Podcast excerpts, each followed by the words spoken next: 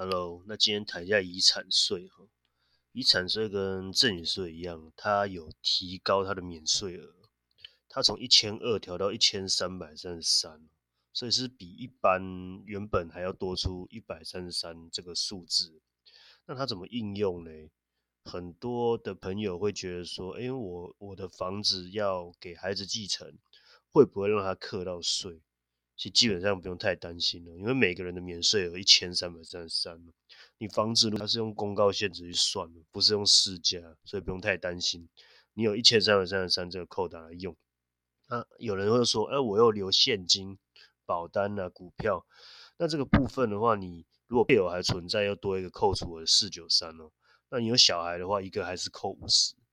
那如果你有父母的话，或是说有身心障碍人要照顾的话，每一个人都还有其他的扣除额，所以基本上你两千内啊，如果你配偶还在两千内，基本上是扣不太到。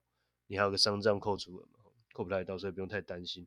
那如果你今天是资产比较多的朋友，那你就要善用一些生前赠与，跟还有你一些保单上的规划。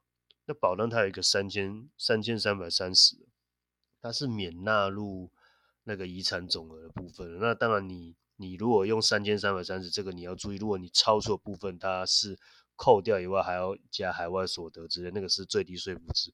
我下回再讲。然后我下面有一个案例呢，要跟各位讲哈。那这个是一个民众，他有五千万现金，他有老婆两个小孩，如果是用现金继承，哦，那他就是接下来我们看有免税额嘛，一千三百三十三，呃，配偶有四九三，那受抚养的两个小孩嘞？他们都是以成年来讲嘛，一个就是五十，两个就是一百。那三账刚刚我们讲的三账的部分有一二三可以扣，所以五千去扣一三三三，扣四九三，扣一百，扣一二三，所以是二九五一了。那它刚好符合在我们五千万以下课征十 percent，所以它这一个案例就是要扣两百九十五万的税。那还有一个弹数就是，哎，我没有那么多现金，那我要怎么办？那政府是有让我们做分期的动作了，啊，好像最多是十八期嘛，那就不小补啦。总是说两百多万，你一口气拿出来，其实有点困难，所以你生前就要留钱哦，慢慢就是用赠与的角度去给小孩啊，给配偶，配偶是没有赠与这部分，所以你就是尽量要去过这样，不要到时候你留那么多资产，就孩子呢没有办法继承了，所以这个是一个很重要的部分。生前一定要把你的钱规划好，才不会到时候遗产的部分呢变成诶是一个美意变成负担哦。那谈到保险的三千三百三十，很多人会说，哎，那我是不是保险我来写寿险部分就不会扣到税？其实不见得哦，它有一些淡书哦，你年纪大就高龄投保，或是我密集投保跟带病投保，这个基本上它就。国税局会去看你，你如果有符合上面这些阶段，他可能不会把你的寿险列为是一个寿险保障，变成说你那个是等于是现金哦，就没有一个三千三的扣打可以用，所以你尽量及早就要规划你的保险了。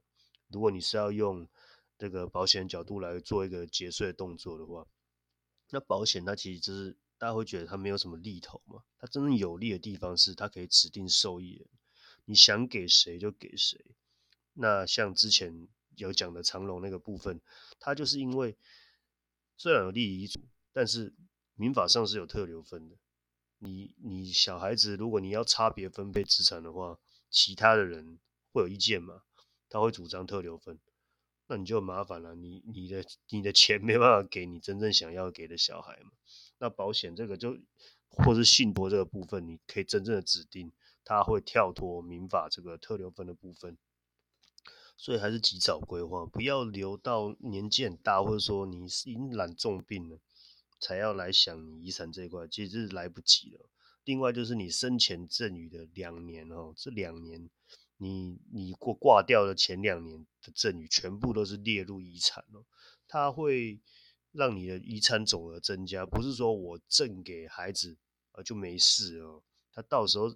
等到往生的时候，他还要回头回头来记这个部分哦，变成说，如果你原本是五千万以下，刚好多加了你这两年的赠与，跳到超过五千，你就跳到下一个集聚哦，下一个集聚就是五千到一亿次，它是课征直接课五百五百万的税了。那超过部分再加十五趴，跟赠与税大同小异，这这我就不赘述了。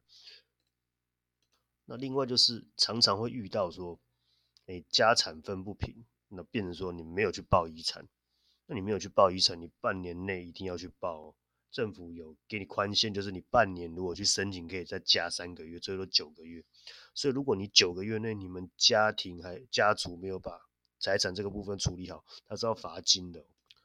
对，所以你要记得这个部分，不要。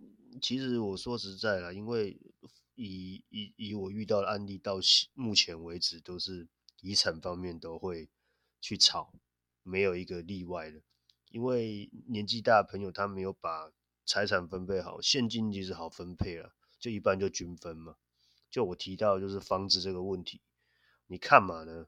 你要生前就赶快弄好，还是说你就确定把它变现，然后分现金，这样会比较理想？因为你房子铁定会有人要，有人要卖，有人要留，这部分你就很麻烦。如果刚好又有一些孩子能力比较不好，他可能住在这个房子里面，那就面临两难了嘛。他住在这，可能有的兄弟姐妹能力比较好，就觉得说那就卖掉。但你卖掉，你现在涨的这个速度哦，你那个房子就算给你卖两千万，三个人瓜分好了，一个人拿六百多，那六百多说实在，如果你要，他是个大家庭，你要再买回个透天，不太可能。尤其是市区，市区随随便便都一千、一千二、一千五起跳，才有买到透天的机会。除非买老房嘛，那老房又想到的那个问题就是，你要去整理的话，又担心说被检举，所以这很麻烦。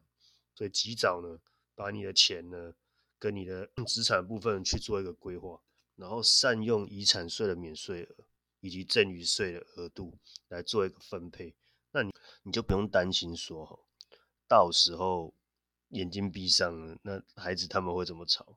其实说说难听一点了。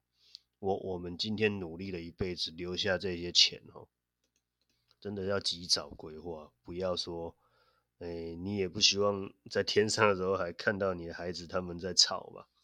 然后善用保险的部分，有的孩子能力一定会比较差，那你想多给，可是你又不晓得怎么弄，那保险是个很好的工具，你可以指定趴数嘛，可能大儿子你要给，哎，五十趴。啊，二儿子能力比较好，二十五趴，然后三儿子他可能就也也还 OK，那就给二十五趴。那就是大儿子的能力比较差，可能又有小孩部分，那你就是要多多给他一点。那如果你你用现金你留在你的户头，万一回去了，那就是三个均分嘛。那均分的情况下，就以以你来想，就不可能给比较弱势的那个孩子了。但是其他兄弟姐妹是不会这么想的。然后尤其是。如果能力比较不好的家庭的话，真的要做一些寿险保障。为什么呢？因为你买起来其实也是要钱的。很多客户会跟我讲说：“那我就撒大海。”哦，抱歉了，撒大海也很贵哦。现在是出海，那个还要付另外的费用，而且坐船出去哦，不一定便宜。对，所以我一般的家庭大概两千万左右的资产是不太可能会扣到税金。但是如果你有超过的话，你要注意。那简单的跟各位把遗产税这个部分讲完哦。那有什么问题呢？都可以留言哦。好，谢谢哦。